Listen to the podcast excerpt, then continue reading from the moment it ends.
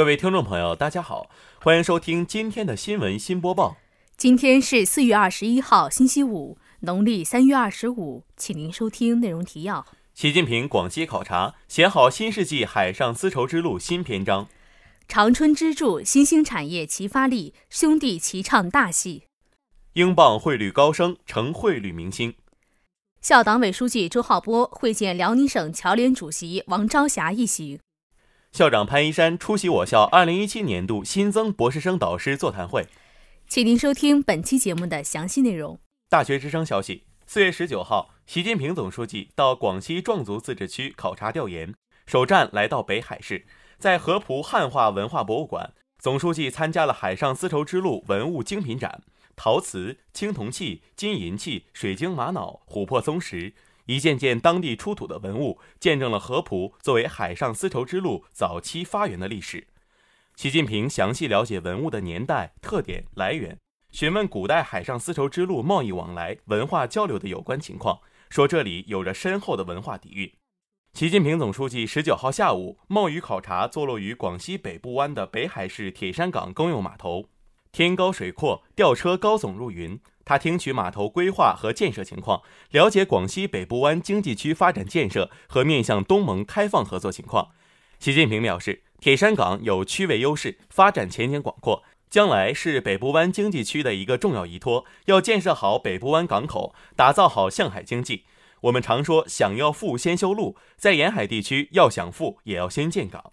在铁山港公用码头，总书记同工人们亲切交谈。他说：“今天考察了河浦汉代博物馆和铁山港码头，这都与‘一带一路’有着重要联系。北海具有古代海上丝绸之路的历史底蕴。我们现在要写好新世纪海上丝绸之路新篇章。‘一带一路’倡议提出三年以来，国际社会广泛响应，这是人心所向。”我们要在“一带一路”框架下推动中国大开放、大开发，进而推动实现两个一百年的奋斗目标，实现中华民族伟大复兴，携手同心，共筑中国梦。本台记者李玉平。新华网消息：四月二十号，长时间以来，很多人谈到长春工业与经济的增长，都与一汽联系在一起。实际上，近两年来，长春在做大做强支柱性产业的同时，不断加大产业结构的调整力度，突出战略性新兴产业的地位与重要作用。围绕破解工业一柱擎天和结构单一的二人转产业体系问题，近两年长春一直坚持走产业协同拉动的路子。森雅二期主打高颜值、超配置，全新一代迈腾首款跨界车位零等明星车型，在品牌年轻化上发力。面对不断增长的市场需求，一汽主动调整产品结构，关注年轻消费者的购买热情，致力产品差异化布局。二零一七年一月至二月，一汽累计实现批发销售五十五点二万辆，同比增长百分之二十一。尤其是二月份，中国一汽实现批发销售二十二点八万辆，同比增长百分之三十二点三；终端销售二十点三万辆，同比增长百分之十五点三。销量再创历史同期新高，喜人的销量成绩充分说明一汽创新发展的新动能正在释放，产业转型升级效果明显。从统计数据来看，长春正逐步摆脱单一产业决定全市经济的状况。目前，汽车产业占长春工业比值已由二零零五年的百分之七十七降至二零一五年的百分之五十五点九，一汽产值占比由百分之六十五降至百分之四十。长春的经济引擎正在悄然发生转变，新动能来自于产略性新兴产业。据长春市工信局相关负责人介绍，二零一六年一月至十一月份，战略性新兴产业完成产值一千五百一十亿，同比增长百分之十点六，增幅高于全市工业两个百分点。本台记者王佳磊。新华网消息：四月十九号，英镑在亚洲交易时段可谓出尽风头。投资者认为，英国首相特蕾莎梅突然宣布提前举行议会选举，将使英国脱欧进程产生更有利市场的结果。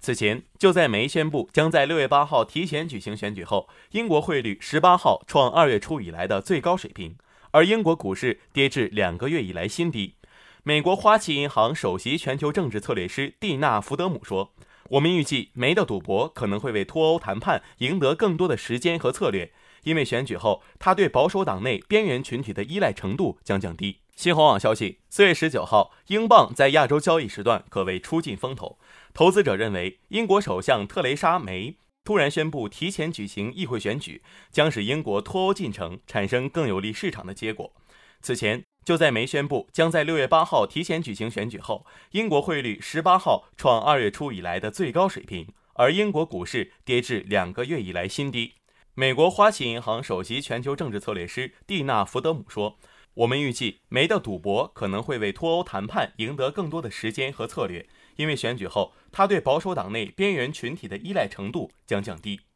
英国金融机构 OFX 货币处理部门负责人亚历克斯·爱德华兹说：“这是梅采取的一项非常具有策略性的举动。他貌似对再次获胜胸有成竹，因为没有其他选择。市场认为工党不是选择。”纽约银行市场策略团队负责人西蒙·德里克说：“提前选举至少在当下没有被视为特别负面的因素。”但他补充说：“选举产生的不确定性可能在今后一个月阻止英镑汇率进一步走高。”根据英国法律，现任政府任期将于二零二零年结束。提前选举仍需获得英国议会下院三分之二票数通过，或由首相向议会提交对政府的不信任案。将在获得半数以上议员支持后，即可解散政府，举行选举。在英镑汇率高歌猛进的同时，美元指数却徘徊在近三周以来的新低。美国经济数据乏善可陈，以及美国和日本贸易谈判引发的不确定性，都拖累美元上涨。美元走势低迷，传导至纽约股市。纽约三大股指十八号均以下跌收盘。本台记者王佳磊。大学之声消息：四月十九号上午，辽宁省侨联主席王朝霞、副主席胡平、副巡视员刘卫东等一行七人到访我校。校党委书记周浩波在蒲河校区校部办公楼二零六会议室会见了来访客人，并举行座谈。省侨联文化联络部部长詹丽华、权益保护部部长吉广华、辽宁大学党委组织部部长李淑云、党委统战部部长童岩、社会科学研究院常务副部长胡胜、校侨联主席、环境学院院长宋友涛、历史学院院长石庆环等参加座谈会。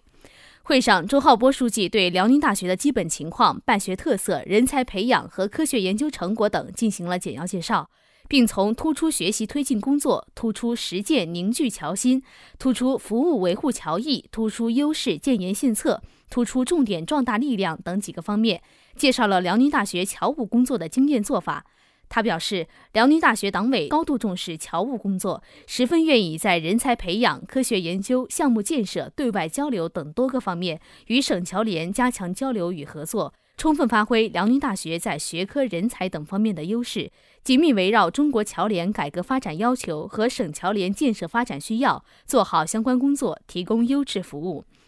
王朝霞主席对辽宁大学的办学成绩表示高度肯定，并介绍了省侨联的基本情况、机构设置、改革设想等。本台记者李玉平。大学之声消息：四月十七号下午，辽宁大学二零一七年度新增博士生导师座谈会在崇山校区博远楼二零八会议室召开，校长潘一山教授出席会议并讲话，副校长徐平教授主持会议。